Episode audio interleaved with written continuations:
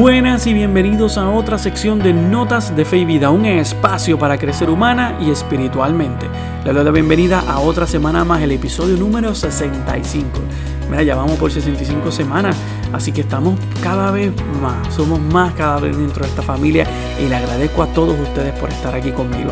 Por favor, quédense hoy que tenemos muchas noticias, la vacuna, específicamente el Papa se vacunó y vamos a estar hablando de la noticia.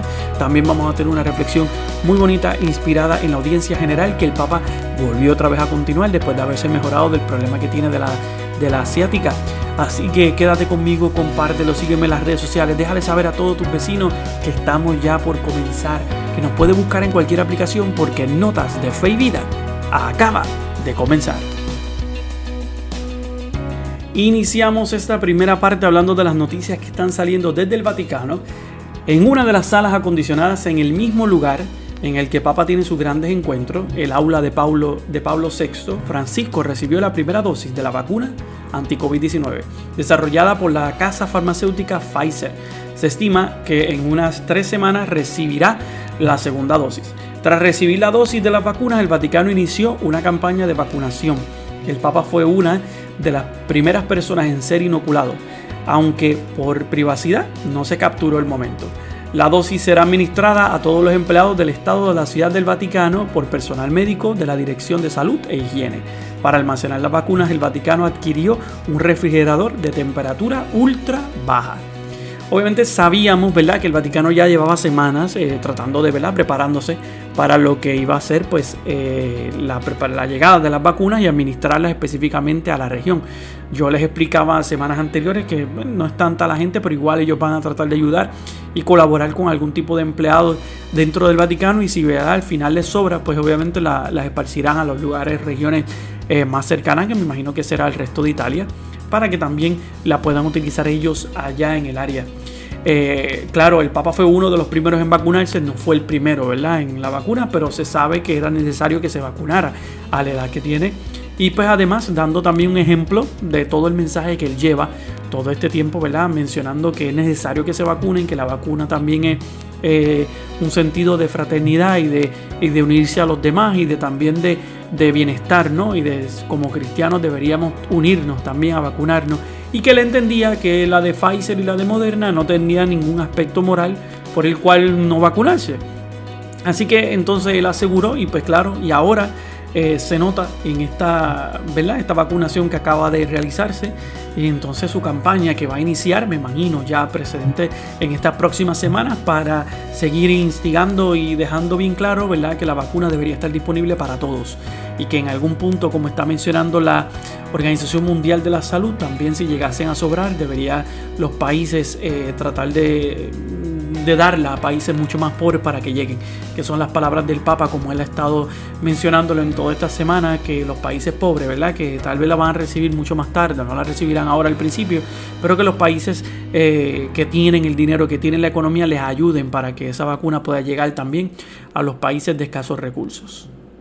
En noticias similares, el Papa emérito Benedicto XVI, quien renunció a su pontificado el 28 de febrero del 2013, llegó este lunes a los 2.874 días, alejado de su cargo de obispo de Roma, uno más de los que estuvo como pontífice. Joseph Ratzinger, de 93 años, vive recluido en un monasterio dentro de los jardines vaticanos desde su renuncia al pontificado y salió eh, de, Italia en junio pasado para visitar en Alemania a su hermano George, quien estaba enfermo y falleció días después. Este martes, el secretario privado, privado de Benedicto XVI, George Gaswin, eh, planteó a medios alemanes que el Papa emérito se vacunará contra el coronavirus tan pronto eh, como la vacuna ¿verdad? esté disponible y pues sabemos que ya eh, ayer Francisco se vacunó, así que entendemos que por el mismo secretario que dio una información, Benedicto podría estar ya vacunándose entre hoy o mañana.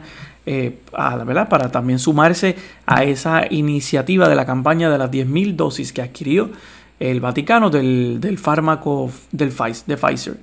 Desde su renuncia, grupos conservadores han buscado oponer la figura del Papa emérito con la del Papa Francisco, y aunque Bergoglio ha remarcado más de una vez la continuidad entre los dos pontífices. Eh, dijo lo siguiente, me enfado cuando dicen que Benedicto es un conservador. Benedicto era un revolucionario, planteó incluso el pontífice argentino sobre el Papa emérito en un pasaje de la, del libro Entrevista Terra Futura, redactado por el escritor y gastrónomo italiano Carlo Petrini, fundador de Slow Food y publicado en septiembre. De todos modos, la salud física del Papa emérito se ha debilitado bastante en los últimos meses, según reveló a inicios de año en una entrevista su secretario personal. Obviamente sabemos que Benedicto pues, se encuentra delicado y pues sigue estando ¿verdad? recluido pues, en su monasterio y ahí se mantiene en espacio de oración. Hace poco pues, salió un libro sobre su biografía y yo lo estoy terminando, es bastante grande, estoy todavía leyéndolo. Eh, un pedazo todas las noches, muy poco a poco, pero está muy interesante. Me gustaría, tan pronto terminada de leerlo, poder traer un resumen de su vida completa, que la he estado poco a poco copiando, algunos detalles eh, principales que creo que pueden eh, arrojar luz para aquí, para el programa, para que ustedes también conozcan un poco de la vida de Benedicto antes y durante el pontificado. Así que esperemos que Dios le siga concediendo a Benedicto muchos años más de vida y que espero que esta vacuna, ¿verdad? Si se llegase a vacunar, no le cause ningún efecto secundario ni nada y que le proteja del coronavirus, porque la cosa pues está complicada en Europa y en diferentes partes del mundo. En otras noticias, una de las informaciones que estuvo saliendo específicamente también esta semana es que todos los años, ¿verdad? El Papa acude a la Basílica de Santa Sabina en Roma para la misa del miércoles de ceniza. Y sabemos que todavía el inicio de la, de la cuaresma, pues todavía falta, pero eh, este año, ¿verdad? Eh, por cuestión del coronavirus y pues también un poco de ajuste, ya que se están aceptando nuevamente peregrinos en Roma y visitas. Eh, no se sabe específicamente cuál iba a ser el protocolo, así que el Vaticano ha publicado una nota con instrucciones para el rito de la ceniza que este año se celebrará el próximo 17 de febrero. Hay dos grandes cambios y el primero es que el sacerdote dice solo una vez y dirigiéndose a todos la frase acuérdate que eres polvo y al polvo volverás. O, una de las otras, porque hay otra que dice también este, eh, conviértete y cree en el Evangelio.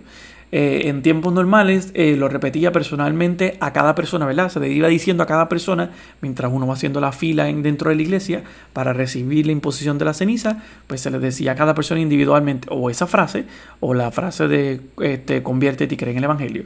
Y el segundo cambio es que no impone la ceniza en la frente, sino que la deja caer en la cabeza de cada uno sin decir nada. Obviamente la nota recuerda otras medidas necesarias como el uso de las mascarillas y la desinfección de las manos antes de acercarse a las personas. Obviamente el Vaticano está manteniendo los protocolos de la Organización Mundial de la Salud y de otras organizaciones que han estado hablando obviamente sobre el distanciamiento y yo creo que estos ajustes para la cuaresma es el inicio de lo que vamos a ir observando poco a poco de los diferentes ritos que se van a seguir ajustando este momento en la Semana Santa que, ¿verdad? que se avecina.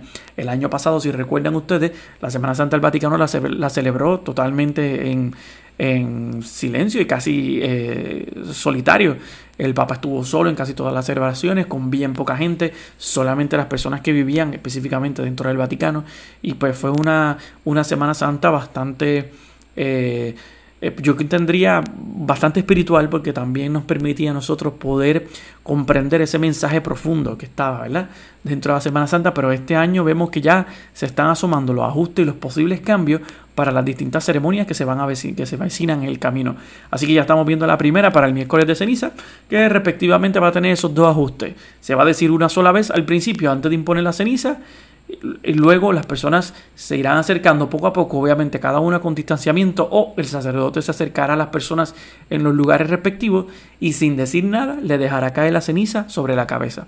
Estos son los ajustes ¿verdad? que el Vaticano está preparando y que ha ido mencionando para esta cuaresma y Semana Santa, porque se avecina. Vamos a ver cuáles van a ser en las próximas semanas los diferentes... Eh, los, diferentes notas que se van a publicar con las instrucciones para ajustar esta Semana Santa al coronavirus que hemos estado viviendo desde el año pasado.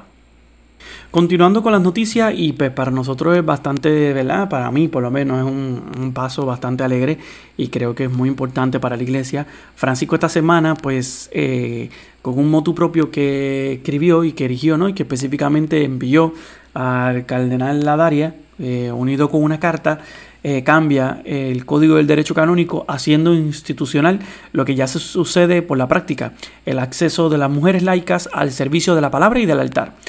Eh, el Papa Francisco ha establecido con un motu propio que los ministerios del lectorado y acolitado están en adelante también abiertos a las mujeres, de forma estable e institucionalizada, con un mando especial. Las mujeres que leen la palabra de Dios durante las celebraciones litúrgicas o que realizan un servicio en el altar como ministras o como dispensadores de la Eucaristía no son ciertamente una novedad y en muchas comunidades del mundo son ahora una práctica autorizada por los obispos. Sin embargo, hasta ahora eh, todo esto se había realizado, se estaba realizando sin un mandato institucional real y adecuado. Eh, y entonces, eh, porque el, el, mandato, ¿verdad? Como estaba puesto anteriormente, era desde el 1972 cuando Pablo VI eh, llama, eh, abole las llamadas órdenes menores que habían eh, decidido mantener el acceso a estos ministerios solamente reservado a los hombres, solo porque ellos en aquel entonces consideraban que estos eran órdenes que estaban abiertas ¿no? para personas que iban a llegar al sacerdocio. Y ahora el Papa Francisco también a raíz del discernimiento que surgió en los de los últimos sínodos de obispos, quiso hacer oficial e institucional esta presencia femenina en el altar. El motu propio tiene por nombre Spiritus Domini, que modifica el párrafo del canon 230 del Código del Derecho Canónico y que se publica esta semana. Y el pontífice establece, por lo tanto, que las mujeres pueden acceder a estos ministerios y que se les atribuye también mediante un acto litúrgico que las institucionaliza. Sé que también se va a poder realizar algún tipo de, de acto litúrgico en las mismas iglesias o en las diócesis, para institucionalizarlas a ella. Francisco especifica que quiso aceptar las recomendaciones que surgieron de varias asambleas sinodales y escribiendo que se ha alcanzado en los últimos años un desarrollo doctrinal que ha puesto de relieve como ciertos ministerios instituidos por la Iglesia tienen como fundamento la condición común de los bautizados y el sacerdocio real recibido en el sacramento del bautismo. Y por lo tanto, el Papa pues invita a reconocer que estos son ministerios laicos esencialmente distintos del ministerio ordenado recibido en el sacramento del orden. Significa que los separa. O sea, hasta cierto punto está separando estos ministerios que acaba de permitir ahora, ¿no? Para que se institucionalicen para las mujeres, eh, los está separando del orden, del sacramento del orden. Así que eso era, yo sabía que eso era algo que iba a pasar en algún punto, ¿no? La nueva fórmula del canon dice de la siguiente forma, ahora, los laicos de una edad y unos dones determinados por decreto de la conferencia episcopal podrán ser empleados permanentemente mediante el rito litúrgico establecido en los ministerios de lectores y acolitados. Eh, por lo tanto, obviamente se suprime esa parte específica del sexo masculino, que tal vez lo que decía hombres de una edad, eh, que se refería, ahora se va a referir específicamente abierto para incluir ¿no? dentro de la modificación para pues, las mujeres. El motu propio va cambiando Babylon va acompañado de una carta dirigida al prefecto de la Congregación para la Doctrina de la Fe, el cardenal Luis Ladaria, en la que el Papa Francisco no explica las razones teológicas de su elección. Y el Papa escribe que en el horizonte de renovación trazado por el Concilio Vaticano II hay un creciente sentido de urgencia hoy para redescubrir la corresponsabilidad de todos los bautizados en la Iglesia y en particular la misión de los laicos. Y citando el documento final del Sínodo del Amazonas, eh, para, para el Amazonas, perdón, observa que para toda la iglesia, en la variedad de situaciones es urgente que los ministerios sean promovidos y conferidos a hombres y mujeres. Es la iglesia de los hombres y mujeres bautizados la que debemos consolidar, promoviendo la ministerialidad y sobre todo la conciencia de la dignidad bautismal. O sea, yo creo que es una apertura que ya, eh, como habíamos explicado ya desde el año pasado y cuando empezó todo el sino de la Amazonía, eh, a principios del a finales del año 2019, que fue específicamente para el tiempo que se dio ese sínodo, ya se estaba explicando que esto iba a suceder en algún punto, ¿no? El ministerio del electorado y del acolitado iba a suceder. Era algo que muchas iglesias lo tienen. Eh, yo podría decir que aquí en Puerto Rico sí hay del electorado acolitado, pues hay este, niñas, obviamente, que sirven en el altar, pero eso es un poco distinto. Y, pero sí hay mujeres que, que son ministras de la Eucaristía o que también atienden a los enfermos. Y veremos, ¿verdad? Hasta cierto punto si esto también se va ajustando para hacer algún tipo de rito, porque dice que también se puede utilizar como eh, un rito, ¿no? Eh, que quizá hacer oficial e institucional esta presencia femenina en el altar y que dice que también se le puede que se le puede atribuir también mediante un acto litúrgico que las institucionalice. Eh, Eh, así que se puede tal vez realizar algún tipo de acto eh, rito, ¿no? Para poder realizarlo, ¿no? Y que sea más presente en la iglesia. Yo creo que esto es un paso muy importante y el Papa ya se veía venir que en algún punto lo iba a hacer, ¿viste? Fue esperando, yo creo que fue tomando las medidas, los pasos específicos hasta llegar a hacerlo era muy, muy necesario en algún punto muy importante y sabíamos que iba a pasar y pues aquí lo tenemos. Vamos a ver, ¿verdad? En los próximos años, ¿verdad? En los próximos meses y años, cómo esta, este nuevo cambio se va observando ya más fuerte dentro de la iglesia y a ver específicamente como algunos obispos de diócesis en donde esto no esté tal vez muy visible, porque puede que todavía existan diócesis en donde no tanto el lectorado, pero sino el acolitado, no es algo muy visible, veremos cómo lo ajustan ¿no? a los tiempos y a, la, y a las diócesis. Eh, yo creo que también es algo que es interesante de observar cómo se va ajustando las diócesis a, estos, a este cambio y más aquellas diócesis que acolitado femenino, pues obviamente tal vez que distribuyan la comunión tienen, pero otorgarles algo específico, hay que leer bien el documento. No he leído completamente el motu propio, pero lo voy a leer a ver qué tipo de eh, labor ¿verdad? se le permite a la mujer en este acolitado, ¿no? Que se le institucionaliza. Y luego voy a traerle la información más adelante. Yo creo que la semana que viene, que voy a tener una eh, buena entrevista y eh, voy a invitar a dos compañeras vamos a tener también este espacio para dialogar sobre, sobre este tema y sería muy interesante eh, dialogarlo. Así que nada, la semana que viene les traeré la información completa y vamos a tener un espacio para dialogar y, y hablar un poco sobre esto del motu propio y el Ministerio del Electorado y Acolitado.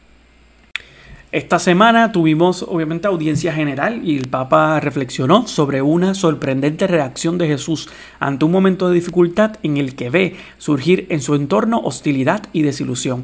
No se deja llevar por el desánimo, no se queja con el Padre, sino que lo glorifica con un himno de júbilo. A partir de ahí, el Papa explicó por qué la oración de alabanza nos ayuda no solo cuando nos sentimos felices, sino sobre todo en los momentos difíciles. Vamos a escuchar el resumen de la catequesis del Papa en español para la audiencia general de ayer miércoles 13 de enero. Queridos hermanos y hermanas, hoy meditamos sobre la oración de alabanza. San Mateo nos relata en su Evangelio que la misión de Jesús, a un cierto punto, después de haber realizado los primeros milagros y haber enviado a sus discípulos para anunciar el reino de Dios, atraviesa una crisis. Jesús ve surgir en su entorno hostilidad y desilusión. En medio de esta dificultad, Él no se queja con el Padre, sino que lo glorifica con un himno de júbilo. En su oración, Jesús exulta de alegría, en primer lugar por lo que Dios es, él es su Padre, su Señor y Señor del universo. Su alabanza brota precisamente de su experiencia de sentirse Hijo del Altísimo. Y también lo alaba porque escoge a los pequeños. No se fija en los sabios y prudentes, que desconfiando de Él lo rechazan, sino en los pequeños, los sencillos, que están bien dispuestos a acoger su mensaje con un corazón limpio y humilde. Ellos, los pequeños, no se consideran mejores que los demás. Son conscientes de que sus propios límites y pecados y no tratan de dominar a los otros, sino que en Dios Padre se reconocen hermanos de todos.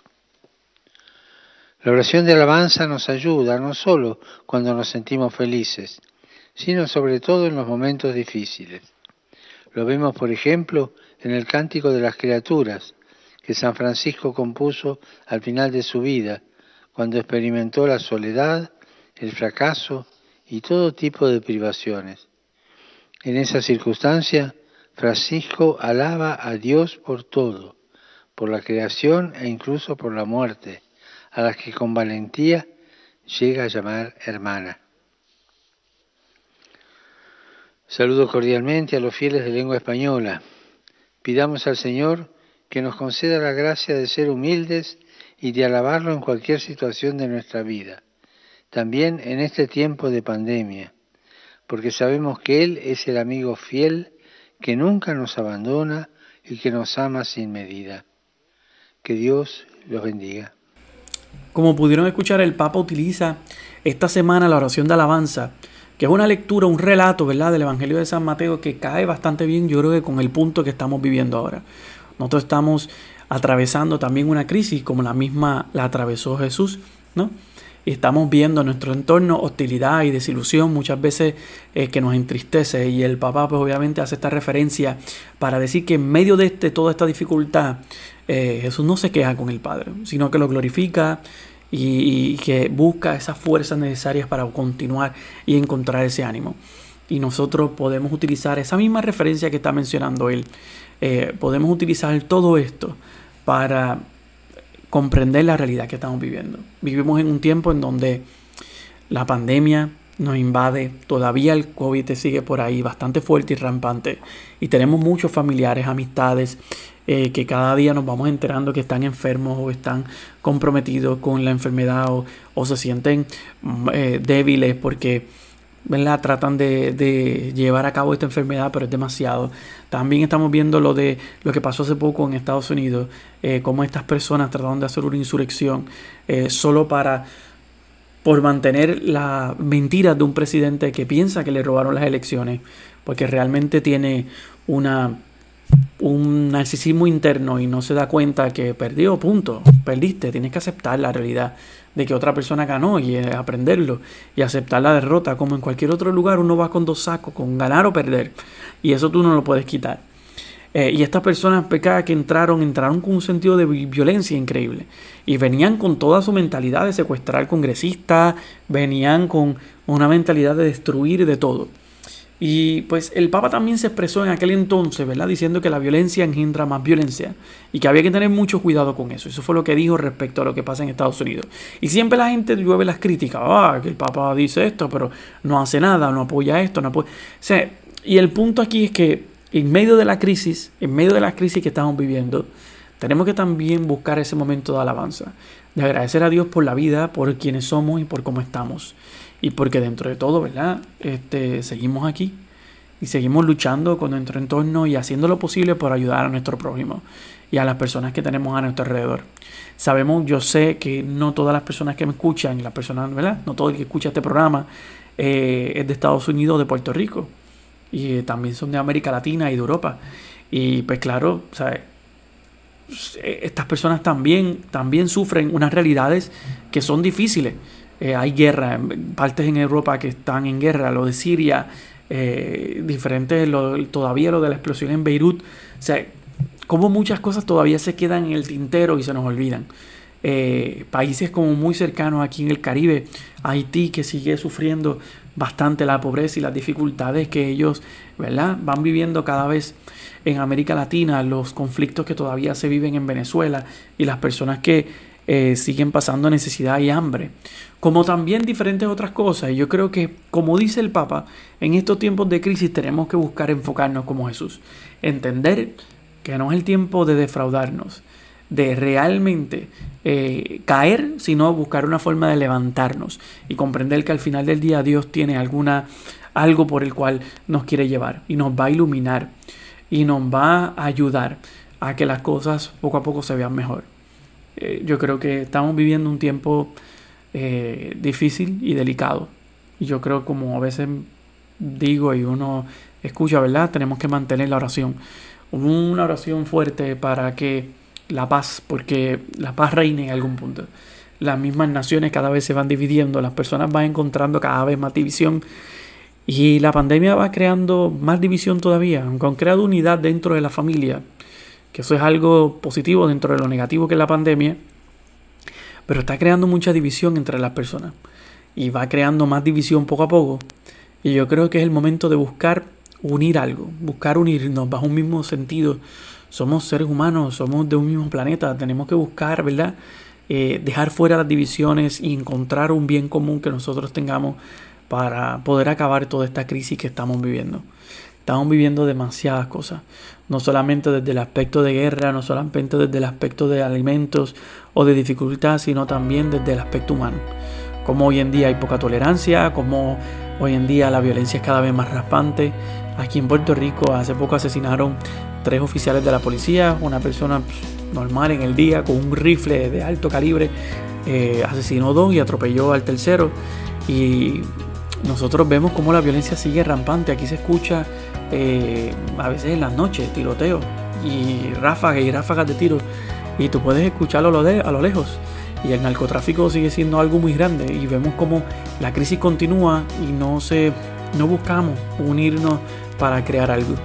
Yo creo que como sociedad, como pueblo, como planeta, estamos viendo que la pandemia mm, poco a poco nos está enseñando que solos no podemos salir de esto, que tenemos que unirnos para salir juntos de la crisis que estamos viviendo. Y de la misma forma que si nos unimos para salir de la crisis de la pandemia, nos tenemos que unir para poder sacar las demás crisis que tenemos. Eh, los problemas de educación, los problemas de, de vivienda, los problemas de alimentación eh, y diferentes otros problemas que estamos viendo a nivel de nuestro país y de nuestro planeta. No podemos seguir con estas crisis de violencia, de, de, todo lo que estamos viendo. La gente está demasiado sensible y la gente está muy, muy, muy molesta, como que tienen una ira, ira interna y tú lo ves en las redes sociales, lo ves en todos lados, como la gente lo publica, lo escribe, lo pone en video. O sea, y es triste. Así que yo creo que mantengamos la oración, esa oración de alabanza, dándole gracias a Dios por las cosas que nos ha dado pero a la misma vez siendo prudentes eh, en las cosas que vamos a hacer en nuestro camino. Y en medio de la crisis no desanimarnos ni desalentarnos, sino encontrar una esperanza, porque en toda noche no nos podemos preocupar porque siempre va a amanecer. Eso es todo por este episodio. Le agradezco a todas aquellas personas que me siguen semana tras semana, que me comentan, que me escriben en las redes sociales. Por favor, les pido que lo sigan compartiendo, sigan compartiendo este programa de notas de fe y vida para que siga creciendo en familia. Ya tenemos, ¿verdad? Estamos próximos a hacer dos rifas que vamos a estar realizando. Vamos a estar realizando, voy a estar realizando una a finales de enero. Eh, que va a concluir como a eso de mitad de febrero y voy a estar realizando otra a finales de febrero que va a concluir a mitad de marzo. Así que si usted desea participar de esta rifa, recuerde seguirme en las redes sociales como Saúl Marrero Rivera en Facebook e Instagram o como Saúl Marrero 6 en Twitter. Me puedes escribir también a mi correo notas de fe y vida at gmail.com. Me puedes escribir ahí lo que usted desee, sus noticias, información, temas que le gustaría que, que yo trabaje aquí y que tengamos para usted jueves tras jueves, que eso también le hace parte de este programa. Eh, les agradezco ¿verdad? a todos y por favor sigan compartiéndolo. Y si me sigan en las redes sociales para que este programa siga continuando y mantengamos siempre la esperanza, la esperanza fija en ese rostro de Dios que nos cuida, que nos protege y aunque ¿verdad? no lo sintamos en algunos momentos, siempre está ahí a nuestro lado. Pero recuerden siempre en su caminar llevar notas de fe y vida. Se cuidan. Hasta la próxima.